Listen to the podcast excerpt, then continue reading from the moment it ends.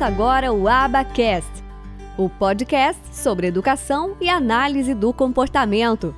Apresentação: Michele Freitas. Um oferecimento do Instituto de Educação e Análise do Comportamento. Bem, por que, que eu estou aqui? Porque o projeto foi idealizado por mim, porque o projeto surgiu da minha cabeça.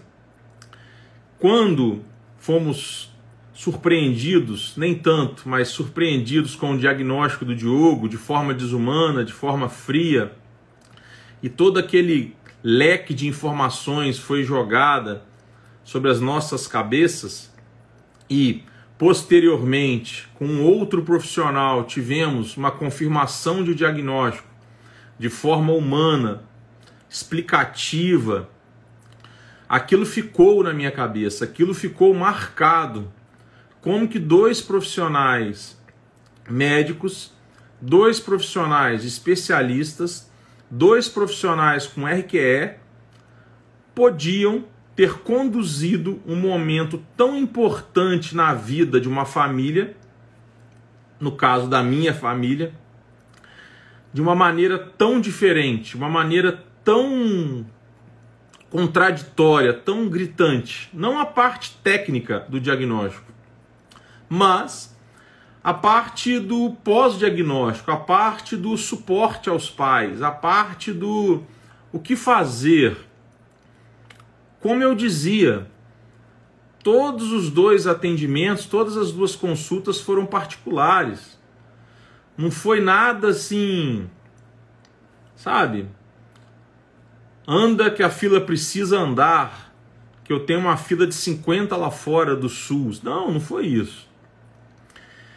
E todas aquelas informações, o famoso 40 horas aba jogada nas nossas cabeças, sem saber o que fazer.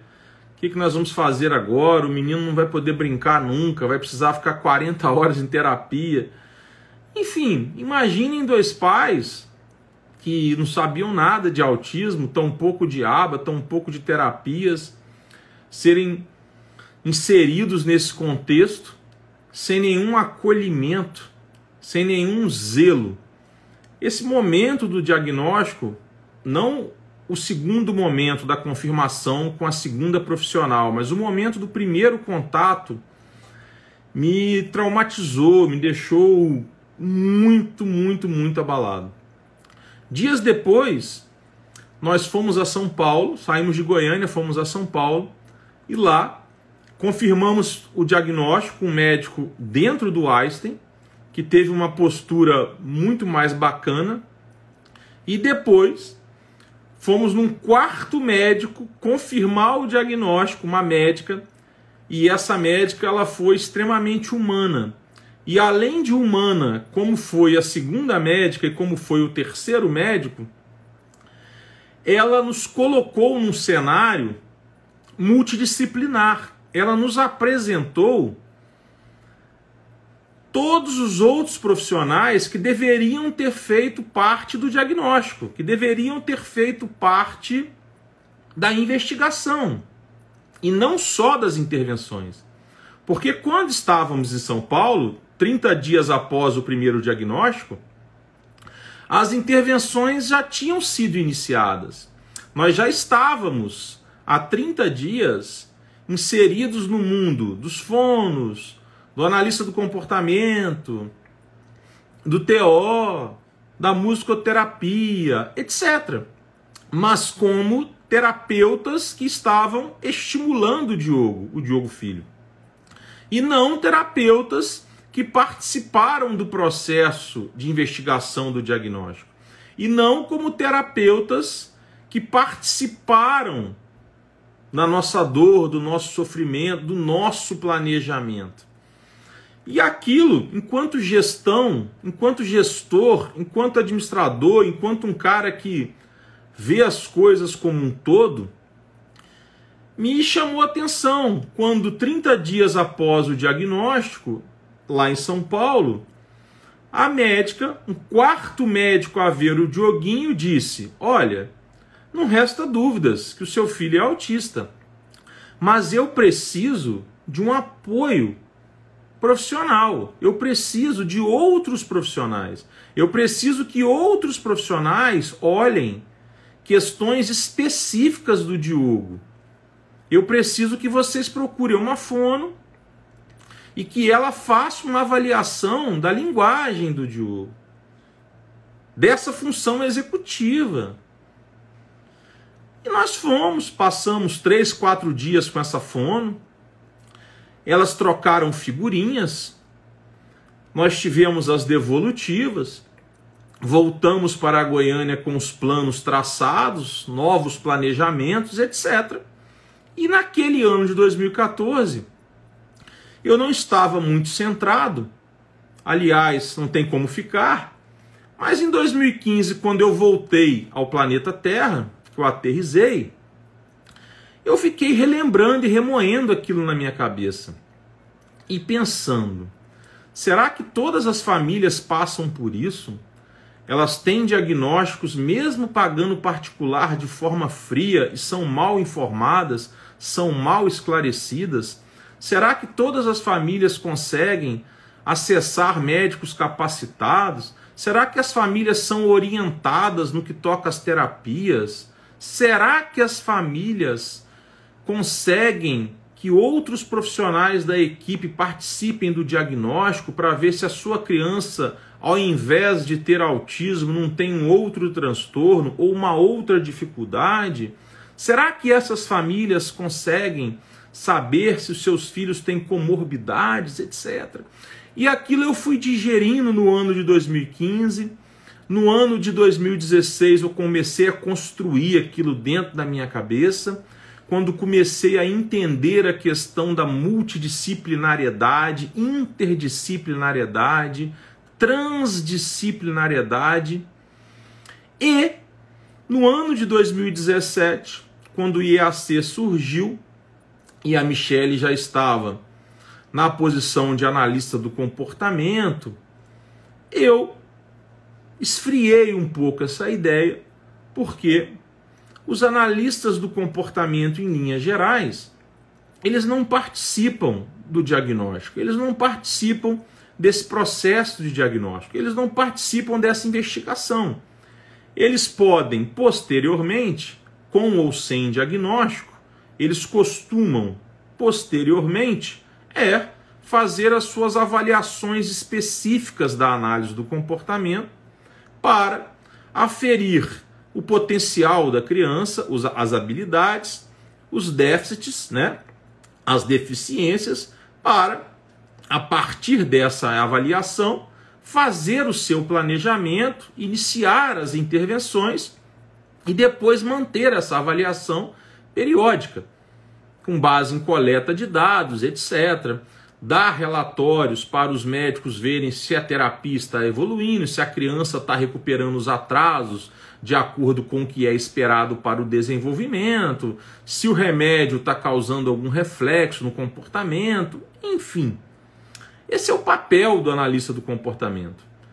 E como a Michelle enveredou para esse mundo, a questão do diagnóstico foi meio colocada de lado nos anos de 2017, 2018, 2019 mas sempre foi uma questão que me marcou lá em 2014, sempre foi uma questão que me incomodou, porque eu comecei a dar suporte gratuito para as famílias, eu comecei a enveredar para questões de políticas públicas, e no ano de 2020, com a pandemia, eu tive mais tempo e comecei a ler sobre isso, pesquisar, provocar os conselhos, ler os códigos de ética, ler as leis das profissões regulamentadas, ler as resoluções. Eu li todas as resoluções dos principais conselhos das principais profissões regulamentadas na área da saúde.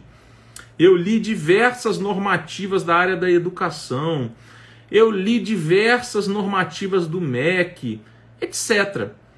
E em 2020 entre uma leitura e outro, cuidar de meninos, trabalhar, IAC, advocacia, etc., escrita do meu livro, eu comecei a retomar aquele raciocínio E em 2021 eu disse a Michelle: nós precisamos melhorar esse cenário do diagnóstico no Brasil. Nós precisamos fazer algo. E nós podemos fazer. Não adianta nós ficarmos somente à mercê do Conselho Federal de Medicina que por meio das sociedades brasileiras de medicina, Sociedade Brasileira de Neuropediatria, Sociedade Brasileira de Pediatria, Sociedade Brasileira de Psiquiatria, fiscalizam as pós-graduações, lato senso, também conhecidas como residências médicas. Porque é a partir de residências médicas que o médico se torna um especialista, se torna um residente. E, raríssimas exceções, médicos com as suas experiências também podem se tornar especialistas perante o Conselho Federal de Medicina, mesmo que não façam as residências.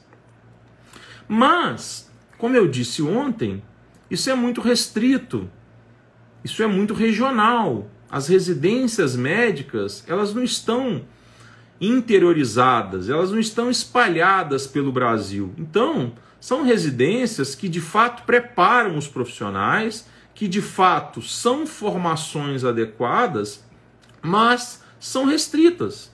Com isso, nós temos diversos médicos que não têm acesso porque não querem, etc., ou porque não conseguiram, que não conseguem aprofundar nos estudos em torno dos transtornos do neurodesenvolvimento. Além disso, é importante também lembrarmos que, quando se fala em residência em neuropediatria, ou em neurologia infantil, ou em psiquiatria, não significa que o estudo dessas residências é totalmente voltado para o diagnóstico. E as residências são médicas são residências limitadas aos médicos.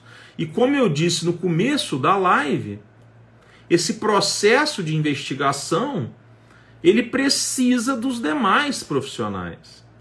Quando nós vamos ao DSM-5, o Manual de Diagnósticos da Sociedade Brasileira de Psiquiatria, e vamos aos capítulos dos transtornos mentais, do neurodesenvolvimento e outros, percebemos que existem transtornos específicos para diversas áreas decorrentes das funções executivas. E aprendendo com os nossos alunos aqui do IAC e aprendendo com diversos profissionais da área da saúde, começamos a compreender melhor que um fono deve participar desse processo de investigação, desse processo de diagnóstico, quando se percebe no paciente algum atraso na linguagem. Percebemos que existem especialidades médicas que não são necessariamente a neuropediatria e a psiquiatria e a pediatria, que trabalham nesse processo de linguagem. Percebemos que existem transtornos motores e que nesses transtornos motores é muito interessante que terapeutas ocupacionais e ou fisioterapeutas participem desse processo de diagnóstico, não somente no processo de estimulação, percebemos também que existem profissionais dessa área especialistas em diagnóstico. Profissionais dessa área experientes na prática do diagnóstico. Percebemos que deficiências intelectuais e também transtornos da linguagem, diversos psicólogos cognitivos têm participação muito importante. Um diagnóstico de TDAH, às vezes o médico vê vídeos, conversa com os pais, observa a criança, pede aos responsáveis legais que respondam a um questionário, mas também pede uma avaliação neuropsicológica. Ah, Diogo, mas isso não é nada de novo. Não é nada de novo para muitas pessoas. Mas podem ter certeza, para tantas outras é não só novo, inédito. Como era para mim, para a Michelle lá em 2014. E como é para muitos profissionais ainda.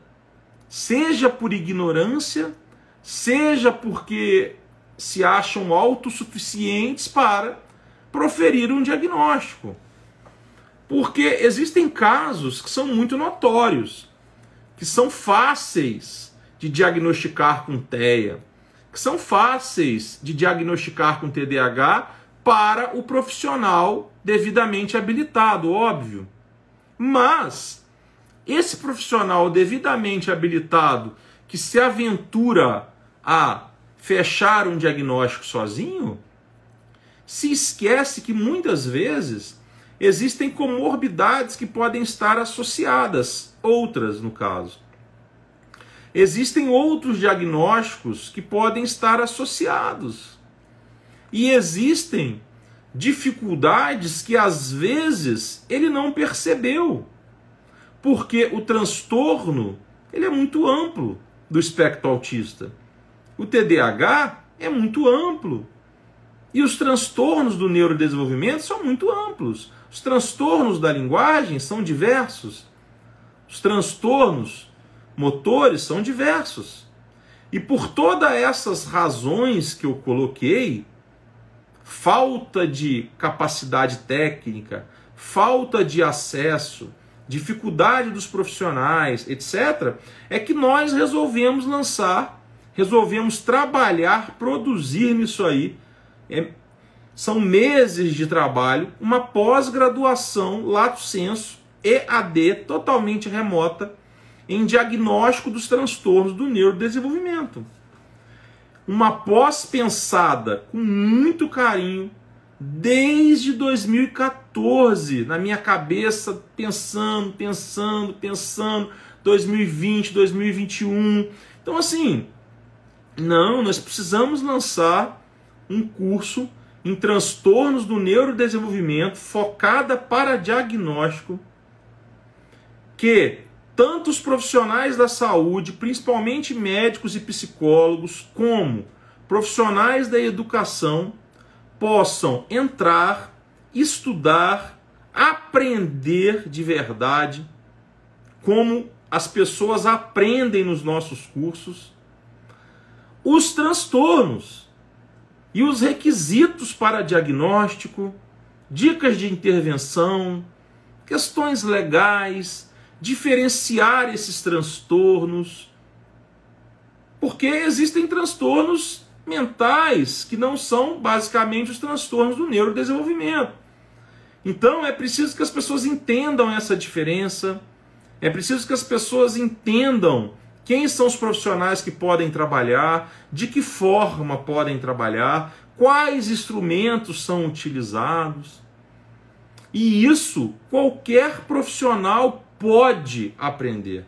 Qualquer profissional pode aprender isso. É óbvio que um profissional da educação não vai poder fechar um diagnóstico, mas ele vai poder auxiliar, discordar de um outro profissional da saúde legítimo para dar o diagnóstico que não estiver devidamente preparado. Essa é a intenção do curso. Será um curso de 600 horas, com muitas aulas, com muito material complementar, com suporte padrão IAC, um suporte que aluno nenhum fica com dúvida Aulas que o aluno pode voltar quantas vezes quiser, voltar nas dúvidas, a depender do contexto, ter acesso aos professores. Então, assim, um produto totalmente diferenciado. E para ter um produto dessa natureza diferenciado, nós escolhemos a dedo os profissionais. Nós fomos escolhendo a dedo. Porque assim, ao mesmo tempo que 12 mil psiquiatras é pouco para atender as pessoas, é muito para ministrar uma pós-graduação. Então, opções nós temos. O mesmo se aplica a neuropediatras, o mesmo se aplica a TOs, fonos, etc. Só que nós fomos selecionando a dedos. Há meses eu estou ali, ó, investigando, entrando em contato, conversando com a pessoa, olhando o currículo Lattes. E quando eu olho o currículo Lattes, eu não olho só formação acadêmica, eu olho experiência profissional.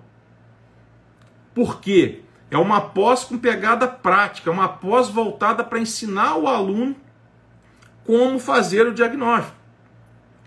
É uma pós voltada para ensinar o estudante como lidar com esses casos desafiadores. E não ficar à mercê de médico despreparado que pede um exame de imagem de qualquer paciente que ele suspeite que tenha TEA, ao invés de pedir esse exame de imagem somente, por exemplo, quando tiver um risco de convulsões, alguma comorbidade nesse sentido. Então, fomos ali pegando profissionais para vocês terem uma ideia, temos profissionais do sul, do Nordeste, do Centro-Oeste, do Sudeste.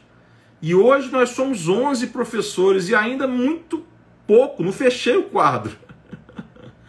Eu quero fechar uns 20 professores. Após tem oito módulos e eu quero fechar em 20 professores. Ou mais.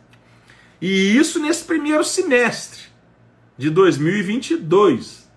Porque no segundo semestre de 2022, ainda para os alunos que iniciarem após, mesmo nesse primeiro semestre, eu quero, eu e Michele queremos trazer experiência estrangeira. Porque esse é o padrão IEAC. Quem conhece a nossa pós-aba sabe que na pós-aba nós temos professores estrangeiros e professores brasileiros. Na pós-aba nós temos professores da Inglaterra, do Canadá e dos Estados Unidos. E temos nós, os brasileiros. Então nessa pós não será diferente. Nós vamos manter esse padrão. E o que que ganhamos com isso, todos nós?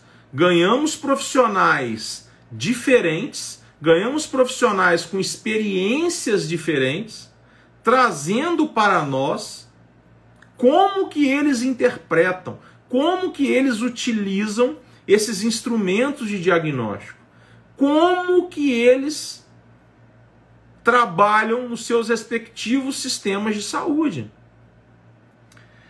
E a nossa preocupação ela é tão grande com a qualidade que, por exemplo, nos transtornos motores, eu vi que uma pessoa que eu estou conversando com ela acabou de entrar aí na live, que eu espero muito que ela aceite o meu convite. Nós temos uma reunião na quarta-feira.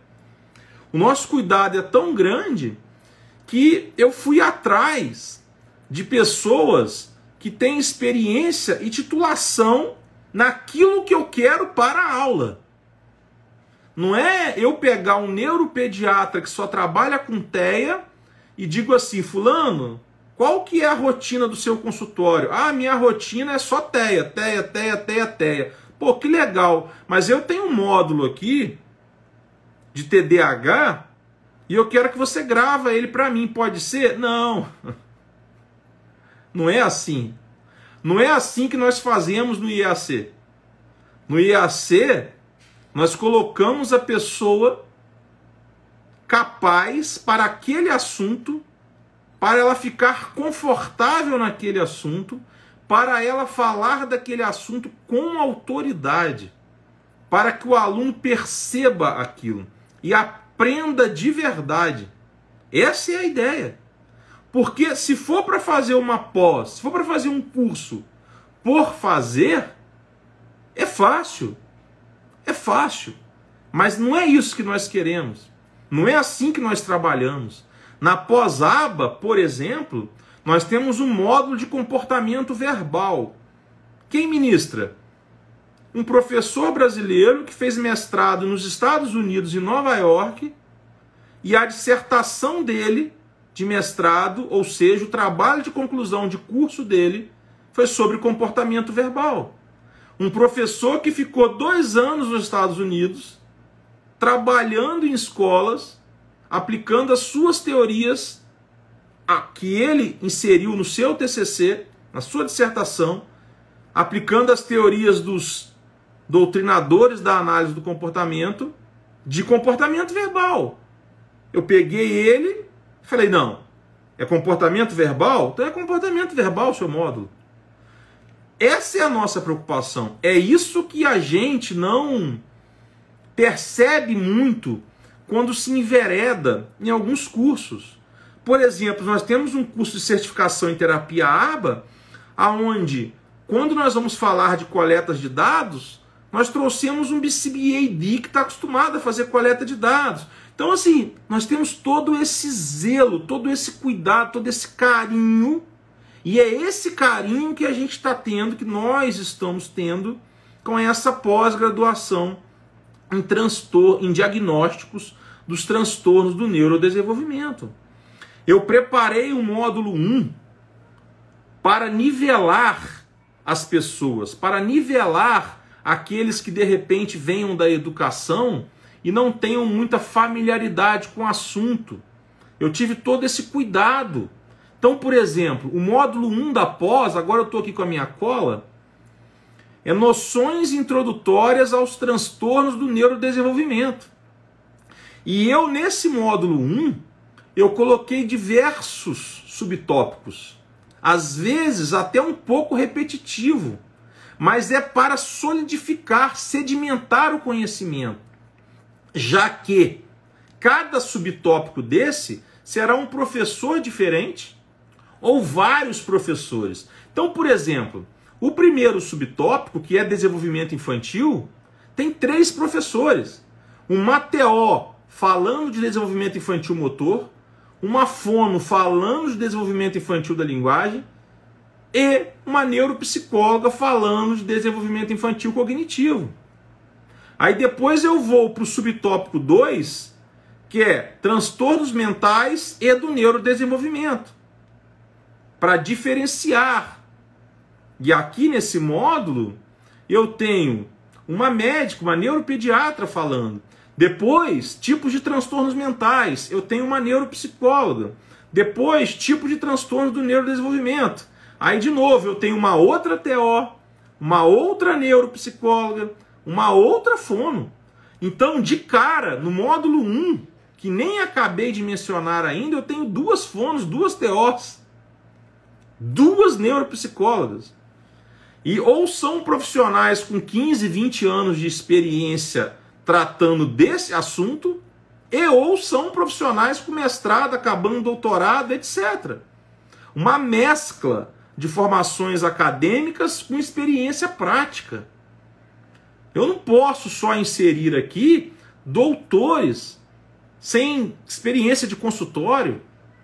Não seria razoável. Como eu não posso inserir aqui só profissionais com experiência prática, sem pesquisadores, sem profissionais acadêmicos que fazem pesquisas excelentes, que aprofundam nos estudos. Então eu estou mesclando. Depois eu trago classificação dos transtornos segundo o DSM e a CID, um estudo comparado. Aqui eu tenho uma neuropsicóloga que está acabando, que está fazendo doutorado na USP. Eu fui buscando profissional, escolhendo a dedo. Depois eu tenho diagnósticos dos transtornos, uma pincelada inicial, tratamento dos transtornos, outra pincelada inicial. Eu ainda estou no módulo 1. E depois eu fecho com aspectos legais dos transtornos. Quer dizer, o módulo 1 por si só já é uma pós.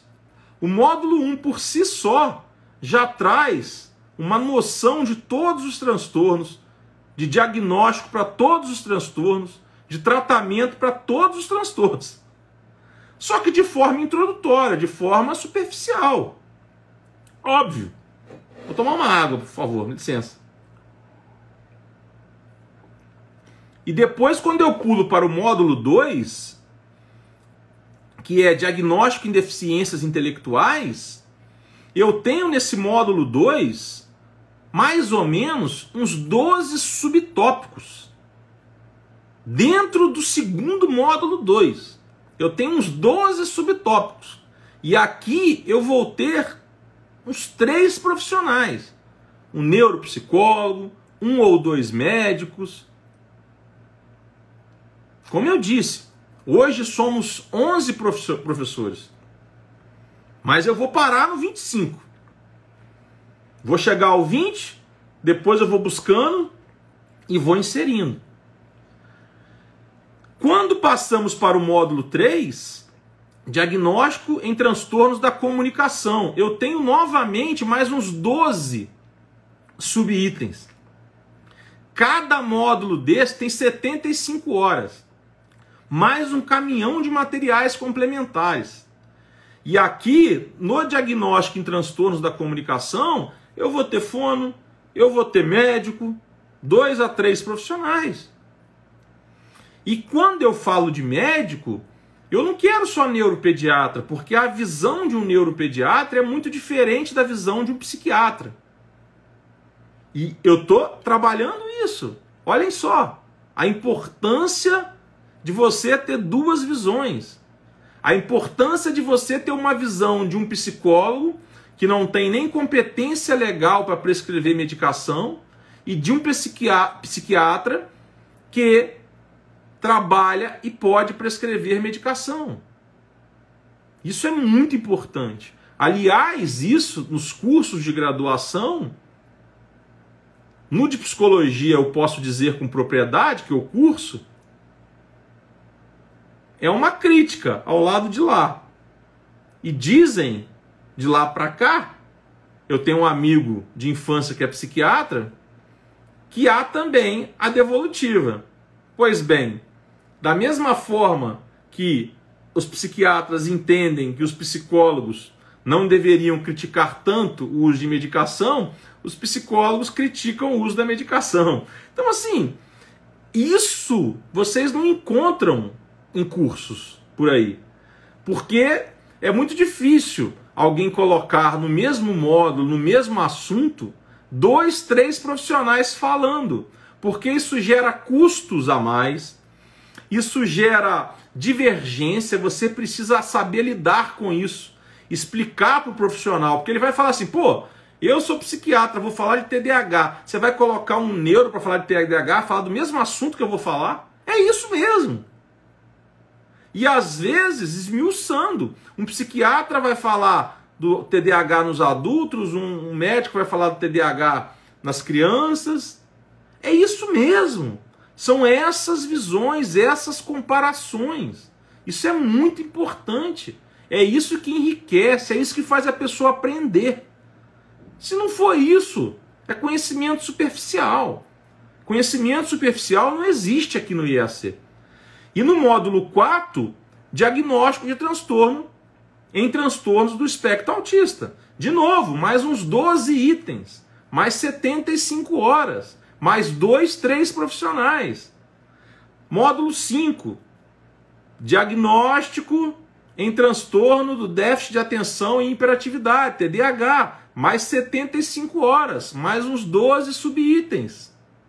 Depois, o maior módulo da pós, diagnóstico, diagnósticos em transtornos, não, perdão, diagnóstico em transtorno específico da aprendizagem. Mais uns 12 módulos, 100 horas, mais dois, três professores. E aqui eu quero inserir um educador, que eu estou na cola dela. Aqui eu quero inserir um educador para trazer os desafios, trazer as impressões que ele tem quando ele percebe atrasos no desenvolvimento ou dificuldades de aprendizagem trazer quais são as dificuldades que ela tem na comunicação com os médicos, etc. Depois, módulo 7, que também é grande, que junto com o módulo 6 é um dos maiores. Diagnóstico em transtornos motores, mais 100 horas. Hoje eu acabei de fechar com uma terceira TO. E quarta-feira eu tenho reunião com uma físio. E aqui eu ainda vou inserir dois médicos. Quer dizer,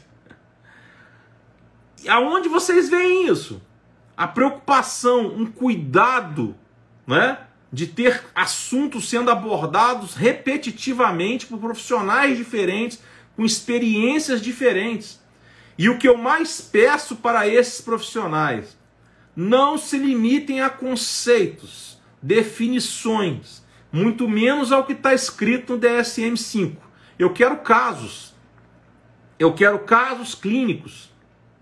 Porque aprofundar na área da saúde é caso. Eu quero caso como a Fono trouxe lá no módulo 1. No módulo 1. Olha lá, vou voltar lá no módulo 1. No módulo 1, aonde uma Fono entrou no item é, 4, tipo de transtorno do neurodesenvolvimento, no módulo 1. E aí, quando essa fono começou a falar lá no módulo 1 em tipos de transtornos do neurodesenvolvimento, ela trouxe um estudo de caso que ela vivenciou, um caso clínico, melhor dizendo, aonde o uso da respiridona estava causando gagueira. Olha só. Então você está aprofundando, você está vendo efeitos da medicação no módulo 1. Imagina quando você entrar no módulo, é, até me perdi aqui, 3, que é específico dos transtornos da comunicação. A quantidade de casos, estudos e aprofundamento que você vai ter. É brincadeira. Isso aqui é brincadeira. Isso aqui, depois que eu formar o meu time de 25 professores com 5 estrangeiros, até o final do ano, eu vou pegar isso aqui e vou correr atrás do CFM, e vou dizer, vocês têm que montar uma residência em diagnóstico. Uma residência em diagnóstico. E já está aqui o embasamento pronto. É só fazer um convênio com um hospital ou com um centro de atendimento para ter a parte prática. Porque a parte teórica está toda aqui já. Sem falsa modéstia. Eu não vou montar um curso para ser mais um. De maneira nenhuma. E quando nós chegamos no módulo 8, diagnóstico em outros transtornos do neurodesenvolvimento, aqui, além dos outros transtornos não especificados, aonde eu vou ter mais de um profissional, tal como no módulo 1, em toda a pós, eu ainda vou colocar aqui alguns bônus, alguns transtornos que não são do neurodesenvolvimento, mas eu vou inserir na nossa pós, porque faço questão, porque são transtornos que às vezes estão associados à alteia, porque são transtornos muito comuns que eu escuto diariamente a dor, a dor, a dor das famílias, como por exemplo o TOD. Ainda vou inserir aqui de bônus. Então, nós estamos falando de um curso de 600 horas de aula, totalmente remoto, com suporte, hoje, onde hoje nós somos um time de 11 professores, sendo três médicos especialistas com RQE, três neuropsicólogas, todas com CRP ativo, experiência de sala de aula, experiência de consultório, uma especialista, outra mestre e outra terminando doutorado. Estamos falando de duas TOs, uma mestra e outra terminando doutorado. Estamos falando de duas fonos, uma com quase 20 anos de experiência, outra terminando doutorado. Então, assim, eu não estou brincando. Comigo não é para brincar. Eu não vou lançar um curso qualquer. Eu vou lançar um curso para a pessoa aprender. Esse curso aqui é para médico aprender a dar diagnóstico. Porque eu não sei se vocês sabem, mas existem muitos que não sabem, mesmo sendo especialistas em neurologia, mesmo sendo psiquiatras, porque escolheram outras áreas de atuação, etc. Não importa o motivo, não é sobre isso essa live aqui. E além desses 11, eu estou trabalhando mais um time de médicos, eu estou trabalhando mais um time de profissionais da saúde, neuro, TO, físio, blá blá blá, educador, para compor o time de 20 profissionais nacionais. E aí eu fecho após e começo o trabalho para trazer profissionais lá de fora. Aí eu vou trazer um neuropsicólogo de fora, um fono de fora, TO de fora, médico de fora e vou fechar esse time aí, provavelmente em 25 profissionais para essa pós-graduação Lato Senso EAD em diagnósticos dos transtornos do neurodesenvolvimento. Aonde ano que vem eu vou procurar o CFM pessoalmente lá em Brasília, deve ser em Brasília, imagino. É, tem que ser em Brasília, melhor dizendo, e vou falar, ó, passou da hora de vocês lançarem uma residência em diagnóstico dos transtornos do neurodesenvolvimento. E a parte teórica está aqui. Vamos só para a parte prática. Vocês só precisam da parte prática. Que a teórica está aqui arrebentando. Né? E vou procurar os conselhos profissionais das outras profissões e vou falar, ó, vocês precisam, tal como o CFP faz, criar especialidades dentro da área de vocês. Vocês precisam criar especialidades para TOs, físios, etc., em diagnósticos e a parte teórica está aqui. Contem comigo, eu tenho o melhor, eu tenho o que há de melhor de conteúdo, de aula, de professores, de suporte. Tá aqui, ó. Tá aqui, né? E se precisar melhorar, a gente melhora. Aqui todas as dicas são bem-vindas. Aqui não há prepotência de que só existem duas maneiras de fazer as coisas: a minha ou a errada. Não. Aqui existem diversas maneiras de se fazer as coisas. Só que eu tenho certeza que a minha maneira em relação a essa pós é uma maneira muito boa.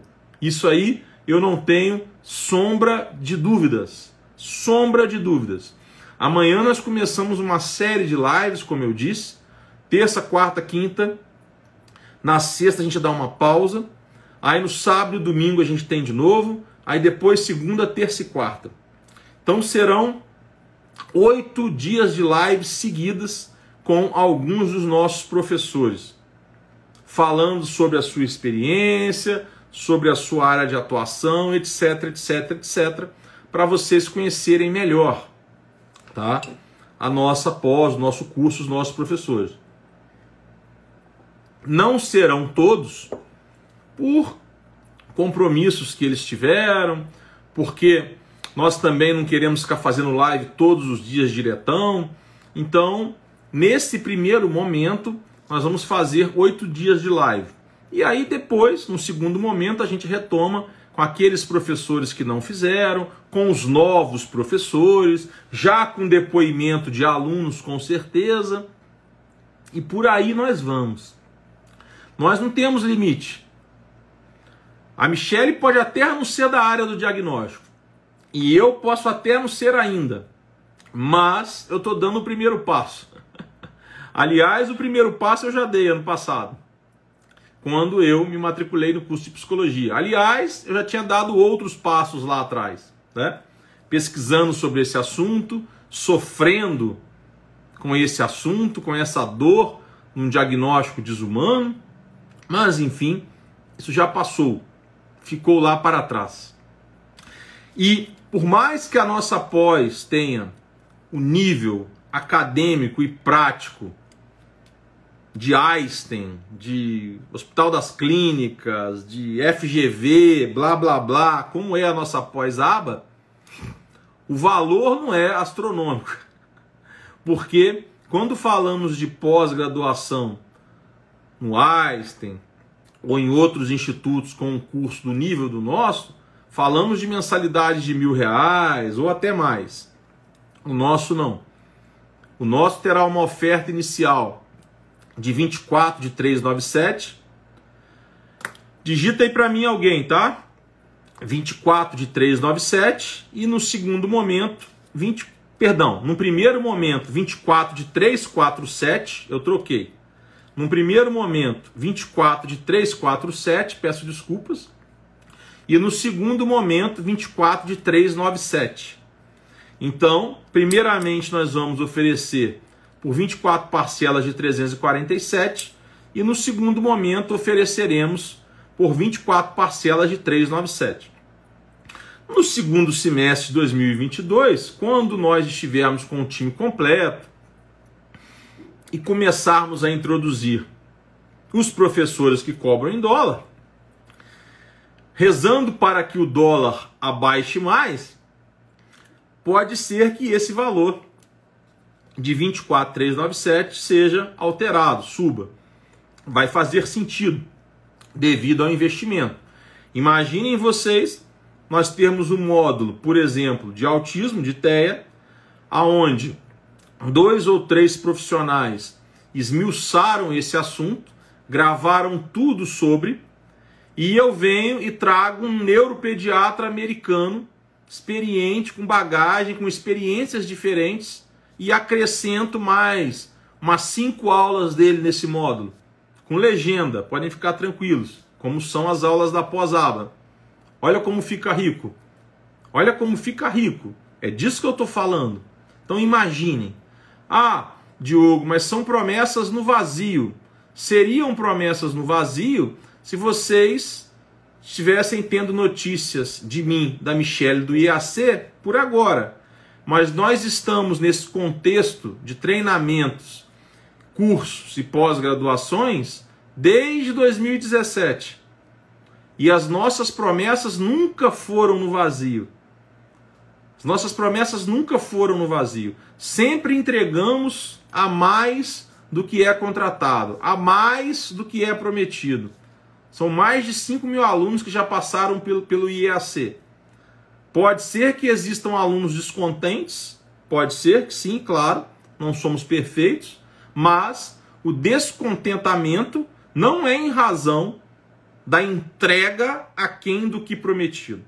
Então, se há uma promessa aqui de que até o final do ano teremos nessa pós 25 profissionais e uns 5 estrangeiros, para completar esses módulos, para termos um conteúdo dado uma, duas, três vezes, com muitos casos, teorias, diversas experiências e profissionais, inclusive estrangeiras, é porque é assim que vai ser. É porque é assim que acreditamos que o conteúdo acontece. Que a mágica do aprendizado acontece. Não basta abrir um livro, não basta praticar, não basta só fazer o curso. É preciso a união de tudo. E é com base nessa pirâmide, é com base nesse tripé de ensinamentos e conhecimentos é que nós acreditamos e montamos a nossa pós. Por isso, repito pela terceira vez, que sobre um mesmo assunto, dois, três profissionais vão estar falando. Exatamente para que você, profissional, que vier para o nosso curso, saber como o médico fala, para você, médico, que vier para o nosso curso, entender como que o físio, o teó, o fono falam. E como é a importância deles. Qual é? Além de competência legal, óbvio. Porque existem também questões legais por trás desse processo de diagnóstico que muitas vezes os planos e os próprios profissionais não respeitam. Porque um diagnóstico precoce e bem dado, ele não é só um favor, ele é um direito. Além de ser um dever ético dos profissionais. Quando um médico prescreve as intervenções, ele deve prescrever não só com base nos seus ensinamentos, não só com base nos seus conhecimentos, não só com base naquilo que ele aferiu e diagnosticou do paciente, mas também com base naquela coletânea de informações que todos os profissionais da equipe lhe passaram, por meio de laudos, relatórios, etc. E nesse processo é importante também que um analista do comportamento, quando falamos de intervenção ABA, seja ouvido, mesmo que posteriormente, não tem problema. Porque quanto mais pessoas capacitadas a observar o desenvolvimento desse paciente, os critérios de diagnóstico, os atrasos aquém do esperado, melhor será o diagnóstico. E o diagnóstico é só um ponto. Porque depois do diagnóstico tem que vir as intervenções, as estimulações, que muitas vezes começam e devem começar até antes do diagnóstico. Nós sabemos. Conhecemos essa realidade. E outro erro muito comum dos médicos, que acontece até hoje, e por incrível que pareça, acontece tanto com pediatras, neuropediatras e psiquiatras, são esses médicos recomendarem após o diagnóstico psicoterapia, por exemplo, sendo que às vezes não é nem isso que ele estava querendo dizer. Né? Isso também precisa ser melhorado, as pessoas precisam aprender. E os médicos precisam aprender que as abordagens terapêuticas elas têm nomes diferentes, elas têm finalidades diferentes, requisitos diferentes, e que psicoterapia é mais direcionada para questões de ansiedade, questões de depressão, etc. Agora, a terapia ABA, por exemplo, programas de intervenção de terapia ABA,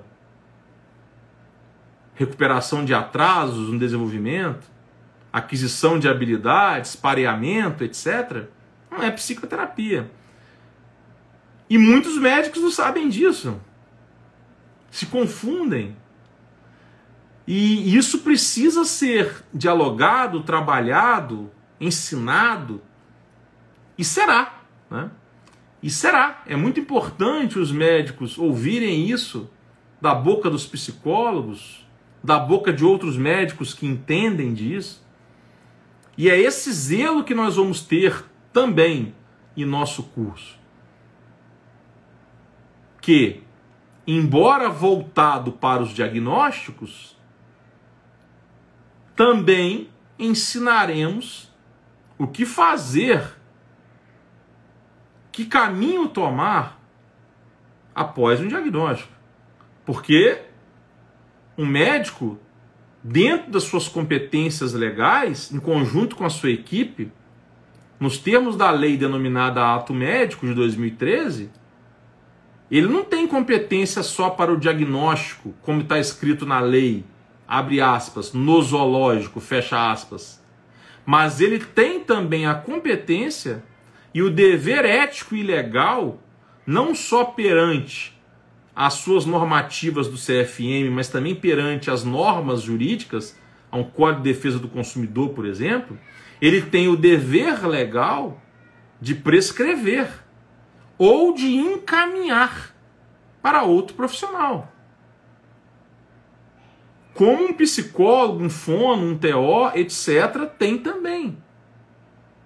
Todos têm o dever de participando desse processo de investigação, recomendar, prescrever as terapias, as intervenções, as estimulações. No caso do médico, as medicações. Ou recomendar. Por isso que eu disse agora há pouco: existem profissionais, TOs, fonos, que só trabalham com diagnóstico desses transtornos porque não querem trabalhar nas intervenções e estimulações, são especialistas no diagnóstico. Porque são coisas diferentes, né? São ligadas, mas são coisas diferentes. Exigem conhecimentos concomitantes, mas existem conhecimentos diferentes também. E, novamente, nossa pós não tem o objetivo de ensinar as terapias. Nossa pós é no diagnóstico. Mas nós sabemos que o profissional que dá o diagnóstico, ou ele encaminha e prescreve as terapias, ou ele encaminha para o profissional que vai prescrever as terapias. Ele não pode parar no diagnóstico. Bem, Então, pessoal, essa é a nossa pós, essa é a nossa surpresa. Esse projeto que eu idealizei, que eu venho batalhando, que a Michele abraçou, que o IAC abraçou, que todos os nossos colaboradores, que são uns 25, abraçaram e estão há dias trabalhando a todo vapor. E as outras coisas não pararam por aqui. A casa não parou, a escola dos meninos não parou, o IAC não parou, as outras pós não pararam, né? Por exemplo, eu estou com um professor gravando aulas novas para pós de aba, aulas que nunca foram prometidas. Nós temos na pós de aba uma promessa de análise do comportamento aplicada à população com síndrome de Down. Eu simplesmente, ah, quer saber? Vou colocar mais duas aulas lá que eu nunca prometi. Eu estava na literatura tal, falei, agora eu vou colocar análise do comportamento aplicada ao TOD e análise do comportamento aplicada ao comportamento dos consumidores. Porque nós temos um módulo da pós-diaba que é tópicos especiais de análise do comportamento. E lá tem de tudo, né? tudo que vocês puderem imaginar, mas não é tudo tirado da minha cabeça, é tudo com evidência científica, tudo com literatura, tudo como sub-áreas, ou, ou se não são sub-áreas, tem literatura e evidência, mas muitos são sub-áreas é, elencadas pela própria Board BCBA Certification, né, lá dos Estados Unidos, da Flórida. Então, assim, é, é o que eu estou falando, não, tô, não quero falar da pós-diaba para vocês, não é isso que eu estou dizendo para vocês é que eu sempre, eu e Michele, entregamos muito mais do que prometemos. sempre, né? Isso aí é sempre. A gente sempre inventa moda. Coloca lá. Então, na pós-diaba, eu coloquei o módulo de gestão dos analistas do comportamento. Então, assim, vocês não perdem por esperar. Por mais que nessa pós de em diagnósticos transtornos do neurodesenvolvimento eu tenha narrado para vocês aqui os módulos e prometido que serão 20 professores nacionais mais 5 gringos, não se surpreendam se eu inventar outras modas, viu? Não se surpreendam. A depender do número de alunos, do número de inscrições aí, não se surpreendam se eu não, não inventar alguma, algum encontro aí ao vivo, alguma coisa aí. Não se surpreendam, não, tá? Mas isso eu não vou prometer, não. Isso aí são coisas que eu vou desenvolvendo à medida que o projeto vai decolando e eu vou surpreendendo e enriquecendo cada vez mais o nosso produto. Bem, venham para nós, venham para o nosso curso, venham para o IAC, tá bom? O valor é 24 de 347 nesses primeiros dias. Posteriormente será 24 de 397. Nos chamem aí no direct, chamem o suporte. Caso tenham dúvidas ainda, assistam os demais, os demais dias de live, como eu disse. Teremos live terça, quarta e quinta, sexta não, porque nós somos seres humanos e nós valorizamos as relações humanas. Sexta-feira nós temos o aniversário de um coleguinha do Benício muito querido, são amiguinhos desde os, sei lá, três anos de idade, quatro anos de idade, sei lá, ou menos, e nós não perderíamos essa comemoração com ele de maneira nenhuma. E sábado, domingo, segunda e terça e quarta a gente volta com as lives. Até domingo sou eu, segunda, terça e quarta vai ser a Michelle, porque eu tenho que voltar para minhas aulas no curso de psicologia, né? porque o mundo não para, né, pessoal? Eu posso faltar uma semana de aula, agora duas não dá. E aí, na segunda quinzena de março ou no comecinho de abril, provavelmente a gente retoma com algumas lives dos professores que não puderam fazer nesse, nessa primeira leva e com os novos também, se Deus quiser. E para fechar, eu quero dizer a vocês que além dos conhecimentos técnicos e experiência prática aos quais esses professores foram escolhidos a dedo, eu utilizei um critério que poucos utilizam, que eu fiz questão de utilizar. que me custou a perda de professores assim com experiência e titulação, mas que eu preferi perder, que foi o critério do humanismo, que foi o critério de como que essa pessoa trata o ser humano. Então, os professores que eu consegui ter acesso facilmente, os professores que não me exigiram tratamento de doutor, os professores que trataram bem as meninas do suporte, tudo isso foi observado, pessoal. Porque você avalia o caráter. Não estou falando que os outros não tenham caráter. Você avalia o caráter e o humanismo de uma pessoa quando você observa o jeito que ela trata alguém que ela não tem nada para ganhar. Porteiro, vizinho ali, papapá, alguém que ela cruzou na rua. E a própria atendente, né? Porque é muito fácil alguém lidar bem com o Diogo, que é, tem formação, tem recurso material, é diretor do IAC, é um cara empático. Tô falando de mim, né? Pelo menos eu me acho. É um cara assim legal, me acho pelo menos. Então assim, é... e tem algo a oferecer. Mas eu quero saber como que essa pessoa tratou a minha colaboradora, como que essa pessoa trata os seus colegas, como que essa pessoa trata os seus pacientes. Tudo isso eu fui investigando, pessoal. Tudo isso eu fui levando em consideração. Se essa pessoa, mesmo atarefada, porque nós sabemos que os profissionais, a vida hoje é todo corrida, mas ela fez questão de me dar atenção, pelo menos. Que seja para dizer o não, que seja para falar para depois. Não tem problema. Porque aí essas pessoas eu coloco ali na minha lista de pessoas humanas, de pessoas que podem vir a fazer parte desse projeto no futuro. Aliás, tem uma médica que está gestante, eu gostaria muito que ela tivesse desse projeto. Estou dando uma trégua para ela, mas daqui uns três meses eu vou encher os... perturbar ela de novo. Tanto que eu gostei dela. então, assim, então aqui no IAC nós olhamos muito isso. Os nossos professores são pessoas humanas, são pessoas que têm conhecimento, mas que valorizam a relação humana.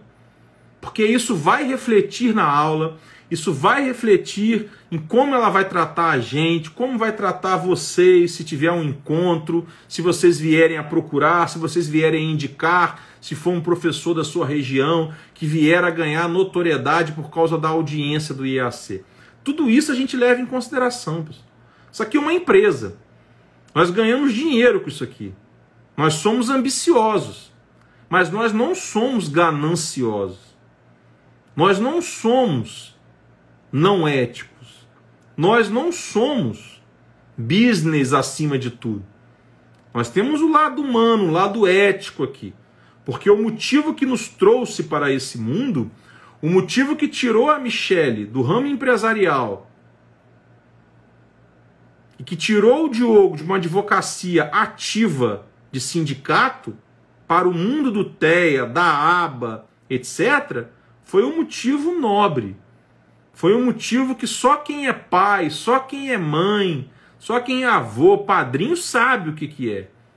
É ter um filho com dificuldade, é ter um filho sem você ter certeza que ele vai ser autônomo no futuro. Porque esse é o grande problema de uma família que tem um filho diagnosticado com TDAH, com TEA, com TOD, com algum transtorno, alguma deficiência intelectual, blá blá blá. É não saber o que, que é esperado dele e o que, que a sociedade vai fazer com ele no futuro quando você não estiver mais aqui. E é nisso que a gente pensa aqui no EAC diariamente. É nisso que a gente trabalha, é isso que a gente orienta os nossos professores. É esse tipo de gente que a gente quer do nosso lado. Nós não queremos colaboradores que só pensam em dinheiro, nós não queremos professores que só pensam em dinheiro, que não tratam bem os seus pacientes. Não queremos. Aqui não é o professor que não quer a gente, é a gente que não quer. Quando o professor, seja ele médico ou TO, ou o raio que o parta, desculpe o termo, não é uma pessoa humana, e eu sou um cara que eu acho que eu nasci com abordagem de gestalt dentro de mim. Eu tenho uma boa percepção Para quem é psicólogo ou estuda psicologia, entendeu o que eu disse. Quem não é, vai estudar. Mas enfim.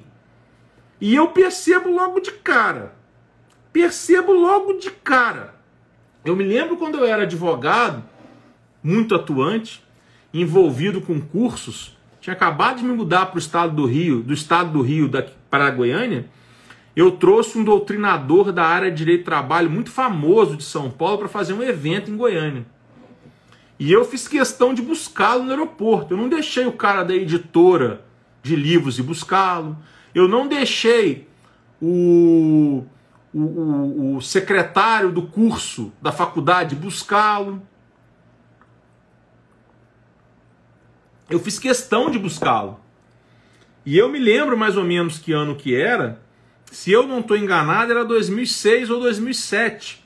Foi naquele ano que teve aquele acidente da TAM em São Paulo, um avião da Ponte Aérea Rio-São Paulo, decolou e caiu. E foi um ano muito conturbado na aviação brasileira. Aí esse cara ia vir de São Paulo para Goiânia, eu me ofereci para ir buscar de carro, porque a família dele não queria que ele voasse, blá blá, enfim, várias coisas. E é, ele acabou é, remarcando a data da vinda e depois ele veio de avião mesmo. Ninguém avisou para ele que quem ia buscá-lo era eu, o idealizador, que também é, que era advogado, professor. E eu fui. Quando ele chegou no aeroporto que ele me viu, ele achou que eu era o rapaz da editora. E muito mal ele me deu boa tarde. Ele já foi me descascando que o voo tinha sido isso, que o hotel que tinha reservado não era o padrão dele, que não era para ter marcado esse compromisso, mas me descascou. E eu escutei aquilo calado. Quando ele acabou, eu pedi desculpa, lamentei e me apresentei. Mas ele ficou numa vergonha tão grande, mas tão grande. E aí teve o evento, eu o suportei durante os dias de evento, porque ali ele já deixou de ser um cara que eu admirava enquanto pessoa. Ele continuou sendo um profissional gabaritado, continuou sendo alguém que eu admirava no que toca suas obras, seus livros, mas eu o admirava enquanto pessoa. E quando você, sem o conhecer, e quando você conhece um dos seus ídolos e ele te decepciona, é muito ruim. Eu já passei por isso. E eu simplesmente o suportei por aqueles dias. E ele foi embora e aquilo me marcou. Então, o que vocês podem esperar dos nossos professores, colegas de vocês enquanto profissionais, ou médicos, etc., é que esses ídolos aqui, que vocês conhecerão em nossas aulas, ou que já conhecem, ou que admiram, ou que passarão a admirar, ou que vão aprender com seus conhecimentos, não vão decepcioná-los, tanto na parte técnica quanto na parte humana. Como eu, Michele e todos os outros do IAC também não irão. Porque eu nunca permitiria e nunca permitirei que alguém desumano, alguém sem empatia com essa causa, com essas dificuldades dos profissionais, com essa dificuldade das familiares, com essa dificuldade das pessoas, represente o IAC. Nunca, jamais. Aqui no IAC, o ensino é de excelência técnica e humana, porque estamos falando de cuidados de pessoas. Tudo bem? Então, muito obrigado pela audiência. Espero vê-los nas próximas lives. Espero que a Michelle encontre com vocês nas próximas lives, de segunda, terça e quarta. Espero que quem não siga o perfil da Michelle siga, porque é o melhor perfil que existe de aba e de autismo, com muita transparência e conteúdos técnicos. E daqui uns meses vai ser o melhor nessas questões de transtornos do neurodesenvolvimento também, porque eu vou fazer ser. Espero que, se fizer sentido e for objetivo de vida para vocês, vocês venham para o nosso curso, serão muito bem-vindos. E se fizer sentido para vocês, sigam o meu perfil lá também, Diogo Muito Além do Direito. É um perfil menos formal, mais diferente, um pouco diferente, mas é um perfil com muita informação de qualidade, sem rasgação de seda, sem meias palavras. Ô Natália, eu não vou só mandar um abraço para Recife, não, Natália. Você conhece o Gustavo Holanda, neuropediatra de Recife? Na verdade, ele não é de Pernambuco, né? Ele é da Paraíba. Enfim, mas o Gustavo Holanda, que é da Paraíba e mora em Recife,